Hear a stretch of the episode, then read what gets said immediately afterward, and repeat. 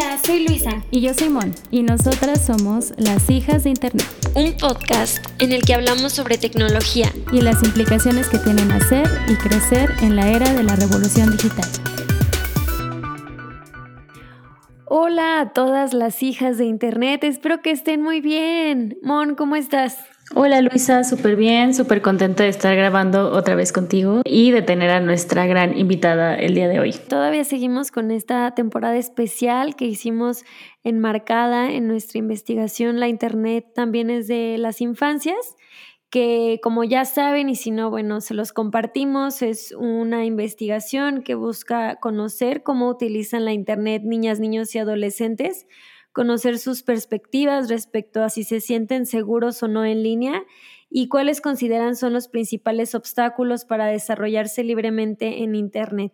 Así es, Luisa, y el día de hoy pues queremos platicar sobre uno de los ejes que consideramos dentro de la metodología que utilizamos para esta investigación, que es sobre el acceso y el uso de la tecnología para los niños, niñas y adolescentes. ¿Cómo estás, Eli? Muchísimas gracias por estar aquí. Muchísimas gracias a ustedes por invitarme. Lo primero que, que queremos que nos cuentes a las hijas de Internet eh, ¿Cómo te conectas normalmente a Internet? Pues mayormente uso el, celular porque es como lo más práctico y lo que es más fácil. No uso mucho redes sociales, sinceramente.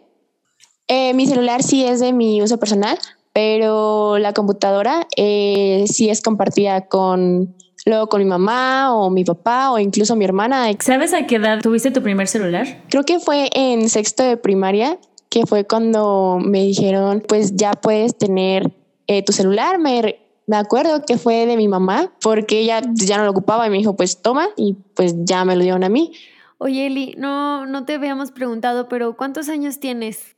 Pues tengo 14, ya el próximo mes ya cumplo 15. ¿Con qué frecuencia te conectas? O sea, como cuántas horas pasas al día y también si te acuerdas o si haces así como un poco de memoria, si pasabas el mismo tiempo antes de la pandemia? Pues últimamente no he usado mucho el celular porque pues estaba en periodo de exámenes y pues no quería distraerme, pero mayormente es como dos horas de todo lo que eh, todo el día.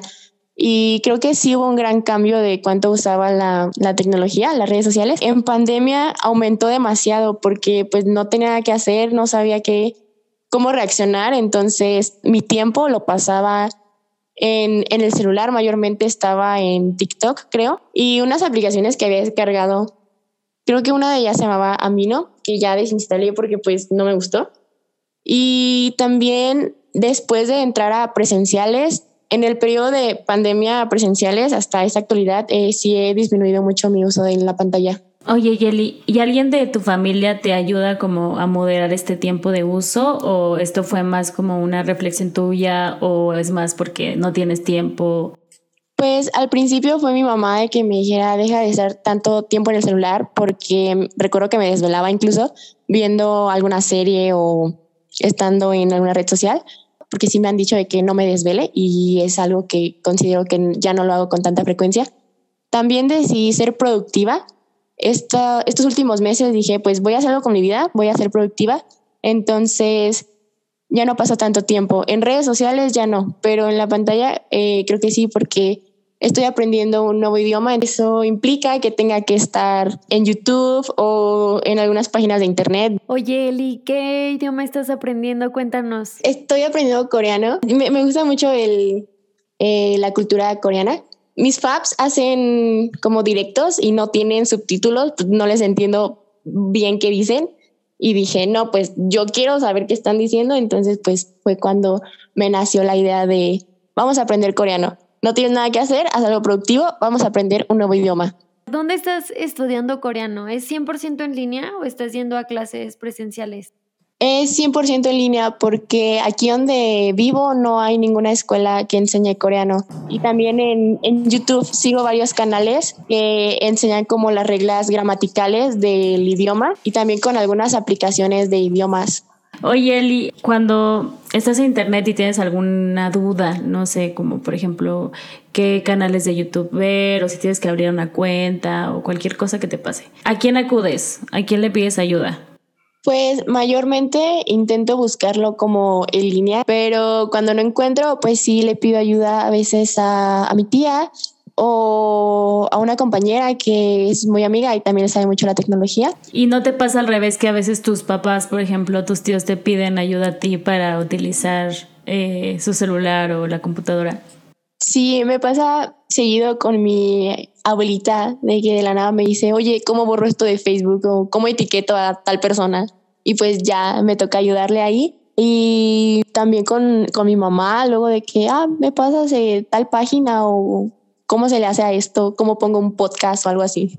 Queremos como hacerte unas, unas preguntas más en un tono de, de conocer tu opinión tú que tienes pues esta oportunidad de poder aprender un idioma en un contexto como tú dices, ¿no? Que donde tú vives no hay ninguna academia, no hay ninguna escuela y las posibilidades que se te abren de, estar conectada a la internet y pensar un poco en todas las niñas, los niños, los adolescentes que no tienen acceso a, a la internet, a una computadora. ¿Qué opinas tú sobre este, este no acceso y esta brecha digital que existe en México? Pues en mi opinión, siento que el acceso a Internet debería ser para todas las personas porque sí abre demasiadas puertas. Eh, en mi caso, pues estoy aprendiendo un idioma.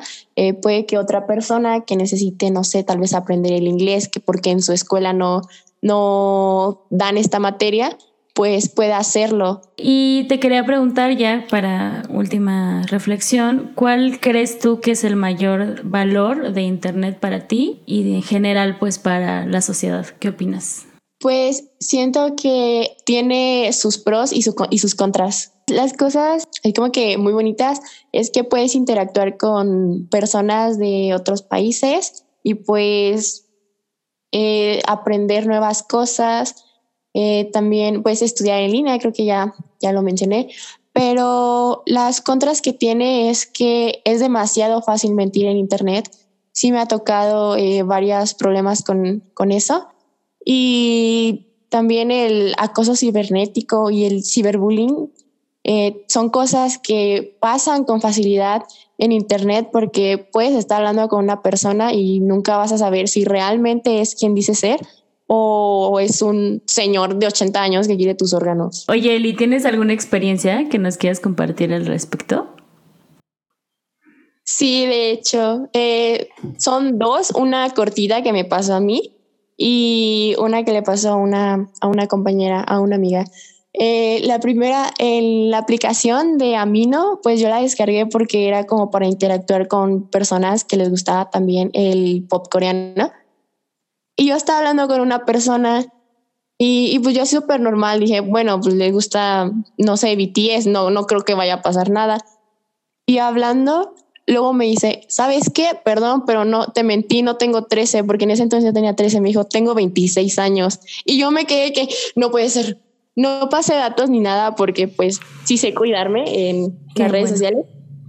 Pero sí me quedé, no puede ser, no tenía 13, tenía 26 de persona. Qué fuerte. O sea, qué bueno que te diste cuenta y que tienes las herramientas para, para identificarlo, pero sí es un gran problema que a veces pues, hay gente que se hace pasar por otras personas y es muy difícil distinguirlo, ¿no? Sí, Eli, por ejemplo, de esa situación que te pasó, como qué fue lo que aprendiste y que te gustaría como decírselo a otras niñas y a otras adolescentes que pues a veces pueden estar en una situación así? Pues un consejo que, que me hubiera gustado que alguien se acercara, bueno, aparte de no hablar con gente de Internet, eh, siendo que no es como de que no hables con gente de Internet, sino como habla, pero cuídate, porque como no des datos eh, personales, no des tu nombre, inventa un alias o algo y también verifica la edad de la persona con la que estás hablando. Cuidar muy bien con las personas con las que se está hablando y no pasar nada, nada, nada personal. Grandes consejos, grandes consejos. ¿Y el otro caso que nos querías contar? Ese sí estuvo un poco más fuerte, le pasó a una amiga. Ella se metió a un grupo de recursos para edits que mandaban como plantillas o fotos para usarlas en algún edit de algún idol. Todos ahí creo que les gustaba el K-pop. Entonces empezó a hablar con un chico, vamos a ponerle Patricio. Entonces mi amiga estuvo hablando con ese tal Patricio Y también le dijo, no, pues mira, ¿sabes qué? Tengo 13 años, me gustan estas cosas. Y luego empezó a subir más la conversación, a subir más de tono, porque le empezó a decir, ¿sabes qué? Me gustas, sé que solo llevamos como dos días hablando, pero te amo, eh, mándame una foto de ti, de tu rostro. Mi amiga al principio estaba como de que, mm, pues bueno, y le envió una, pero después de eso, el chico de que, no, ¿sabes qué? En realidad te mentí, tengo 17 años. Y empezó a acosarla, empezó a decirle, mándame una foto de ti sin ropa, mándame una foto de tus partes. Y pues mi amiga se acercó a nosotras, a, a mi grupo pues también de amigas, porque entre todas somos amigas. Y me, nos comentó en el grupo, oigan, esta persona eh, me está diciendo estas cosas, ya lo bloqueé, pero aún continúa. Y después de eso me acuerdo que pues todas fuimos a decirle de que, oye, ¿qué onda? Ya deja a, a mi amiga, o sea, ¿qué traes? Yo, yo lo bloqueé antes, pero a las otras dos les, les llegó a enviar fotos de su, o sea, le envió una foto de su parte. Y después de eso ya mi amiga lo denunció al grupo, las administradoras lo sacaron y pues ya empezaron a decir más personas de que la verdad a mí también me estaba escribiendo y se me hacía muy raro todo lo que estaba pasando. Ay, qué feo, qué feo que tengamos que pues vivir en ese en ese mundo, ¿no? En el que no podemos utilizar internet, estar ahí de forma segura. Pero una cosa que me gustó un montón de lo que comentas es que ustedes en su comunidad pues trataron como de regularlo de alguna forma, lo expulsaron, lo bloquearon y creo que también pues esa es una estrategia que podemos hacer pues las personas que estamos en comunidad para cuidarnos las unas a las otras, ¿no?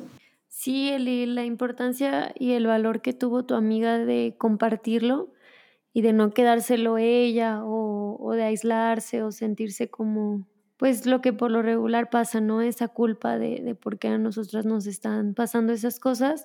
Y pues sí, como dice Mon, qué feo que tengamos que, que pasar por estas cosas y ustedes, ¿no? Tengan que experimentar ese lado de Internet que como tú dices, pues puede tener ahí sus, sus contras. Genial, muchísimas gracias por lo que nos dijiste y gracias Mon por otro episodio más de Hijas de Internet. Muchas gracias por acompañarnos. Recuerden que nos pueden encontrar en las redes sociales como Hijas de Internet y que en la caja de descripción del podcast dejaremos algunas referencias que utilizamos para el programa.